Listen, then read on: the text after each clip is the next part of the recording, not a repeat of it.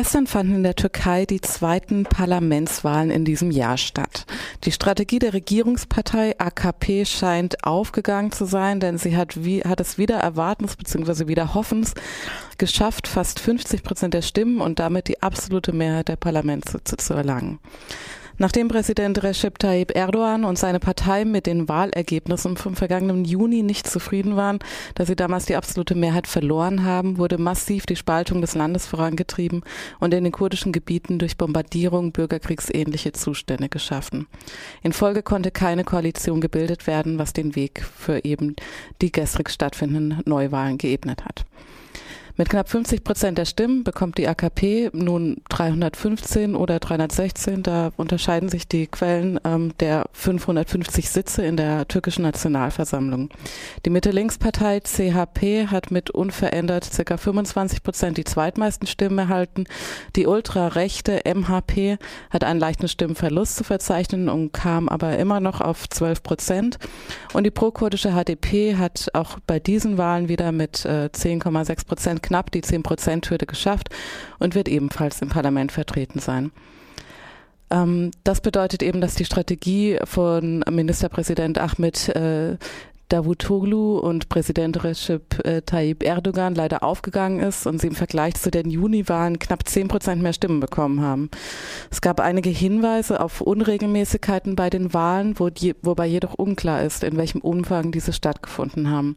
Teilweise wurde von doppelten Stimmabgaben und der Beschimpfung von OSZE-Wahlbeobachterinnen berichtet. Es wurde auch äh, speziell bezogen auf Izmir ähm, davon berichtet, dass sehr viele ähm, verdächtig viele ungültige Stimmzettel äh, registriert wurden. Und außerdem sollen die Wahllokale, vor allem in den kurdischen Gebieten, von eben dem Sicherheitspersonal bewacht worden sein, das nur wenige Tage vorher gewaltsam gegen die Bevölkerung vorgegangen ist. Inwiefern man hier von Wahlbetrug äh, sprechen kann, ist umstritten. Was jedoch feststeht, ist, dass die AKP bereits vor den Wahlen eine Welle der Repression gegen unterschiedliche Oppositionelle losgetreten hat. Wie nicht zuletzt äh, angesichts äh, des äh, Vorgehens gegen zwei Fernsehsender und mehrere Zeitungsredakteurinnen letzte Woche ähm, ja, ersichtlich wurde. Sie hat außerdem massiv die Spaltung der Bevölkerung vorangetrieben und einige Landesteile durch Bombardierungen, wie eben vorher schon gesagt, die kurdischen Gebiete ähm, in einen Bürgerkrieg versetzt. Bevor wir nun gleich mit unserem Türkei-Experten Jan über die Wahlergebnisse ähm, sprechen wollen, möchten wir jetzt zunächst ähm, in einen Ausschnitt aus einer Lesung und Diskussion äh, mit Esche Temelkuran reinhören. Sie war am 15. Oktober ähm, im kommunalen Kino Freiburg. Das äh, Koki hat gemeinsam mit dem IC3W und Südwind eben eine Lesung mit ihr veranstaltet. Mm, Esche Temelkuran wurde 1973 in Izmir geboren und ist, arbeitet als Juristin, Schriftstellerin und Journalistin und aufgrund ihrer oppositionellen Haltung und ihrer Kritik an der Regierungspartei hat sie unter anderem eine Stelle bei einer sehr großen türkischen Tageszeitung verloren. Sie hat mehrere äh, Bücher geschrieben. Aufgrund äh, ihres Buchs Euphorie und Wehmut, die Türkei auf der Suche nach sich selbst, äh, war sie eben eingeladen ins kommunale Kino. Sie hat aber auch nicht nur, also sie hat nicht nur über dieses Buch äh, ges äh, gesprochen und den, wie sie meint, schizophrenen Zustand, in dem sich das Land momentan ähm, befindet, sondern ähm, sie hat auch ähm, unter anderem auch über den Anschlag in Ankara gesprochen, der am 10. Oktober viele Menschen das Leben gekostet hat. Und sie hat sich auch kurz zu den äh, Wahlen in der Türkei geäußert. Die hat sich damals im Vorfeld dazu geäußert. Da wollen wir jetzt nochmal reinhören. Gerard'ın dediği gibi kitaptan bahsetmek hemen manasız geldi bana. Yani bu kadar olay olduktan sonra. Tatsächlich kam es mir etwas sinnlos vor, über mein gerade erst erschienenes Buch zu sprechen, nachdem all das passiert ist. Und ich glaube, die Ereignisse selbst haben Sie alle hier, sowohl die von Ihnen, die aus der Türkei kommen, als auch die Einheimischen, schon unter sich diskutiert. Das müssen wir wahrscheinlich nicht mehr machen. Ich habe jetzt für den Guardian einen Artikel geschrieben, in dem ich von einer Erpressungsdemokratie spreche. Also ich stelle die These auf, dass wir in der Türkei eine politische Kraft haben, die die Macht komplett an sich reißen und eben auch behalten will und die zunehmend eben höherschwellige Bedrohungen in den Raum setzt, um eben die Gesellschaft zu erpressen, ihr, der politischen Macht, das zu geben, was sie verlangt. Ich war mir nicht so ganz sicher, wer eigentlich in der unglücklicheren Lage ist. Die Menschen, die in der Türkei leben und das Ereignis selber hautnah miterlebt haben oder die Menschen, die es nur von hier aus passiv verfolgen konnten und sich mit ihren emotionalen Reaktionen auseinandersetzen mussten.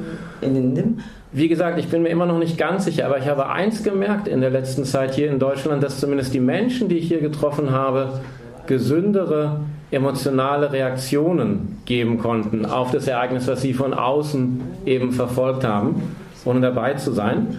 Die Menschen hier sind traurig, sind wütend, sind äh, schockiert, verblüfft, aber sie haben eben diese Emotionen und sie äußern sie, während in der Türkei eigentlich kaum noch Menschen in der Lage sind, wirklich emotionale Reaktionen auszuleben.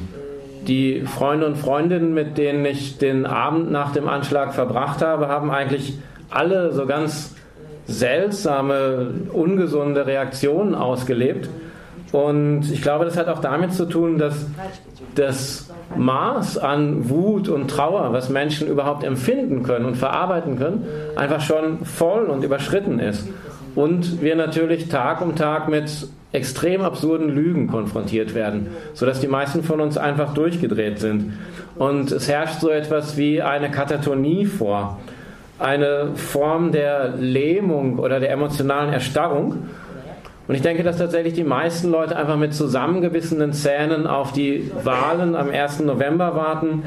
Die Straßen sind zu gefährlich geworden, das wissen alle, deswegen gibt es im Moment eben auch nicht diese großen Proteste, wie es sie zu nach Gezi gegeben hat. Aber es wird eben darauf gewartet, dass zum letzten Mal vielleicht mit demokratischen Mitteln etwas verändert werden kann. Ja, es gibt ja immer diese sehr populären Vergleiche oder Gegenüberstellungen zwischen der Türkei und dem Westen. Und da gibt es von Chetin Altan ein ganz schönes und ich glaube auch hinlänglich bekanntes Wort zu, der gesagt hat, im Westen duellieren sich die Menschen, im Osten stellt man Hinterhalte stellt man Fallen einander. Und die Menschen in der Türkei sind, glaube ich, tatsächlich einfach so durch und so abgegessen mit diesen andauernden Hinterhalten, die ihnen gestellt werden, dass sie im Moment tatsächlich vor der Wahl stehen, ob sie einfach sämtliche Hoffnung in dieses Land und in Veränderung aufgeben sollen und sich einfach völlig rausziehen oder eben, ob sie das nicht tun und noch einmal versuchen. Und ich glaube, in dem Sinne ist wirklich die bevorstehende Wahl eine historische Wahl der Menschen, eine Wahl, entweder sich nochmal dafür zu engagieren, an die Urnen zu gehen, auf die eigenen Stimmen aufzupassen und dann eben auch eine Türkei zu wählen, die nochmal neue Hoffnung hat, wo Demokratie entstehen kann, oder aber das nicht zu tun, diesen Versuch zu unterlassen. Und wenn das der Fall sein sollte, dann hätten wir natürlich am 2. November nochmal ein ganz, ganz anderes Land, in dem wir dann leben müssen. Das ist erstmal das, was ich am Anfang zu sagen habe. Und ich glaube, diese ganze Geschichte mit den Wahlen und so weiter können wir dann später auch nochmal in der Diskussion um das Buch aufnehmen. Bir kere daha Türkiye'nin şansı olacak. Sanıyorum bu konuyu zaten e, kitaptan bahsettikten sonraki soru cevap kısmında yeniden konuşacağımız için diye tahmin ediyorum. E, bu kadar yeterli gibi geldi bana şimdi.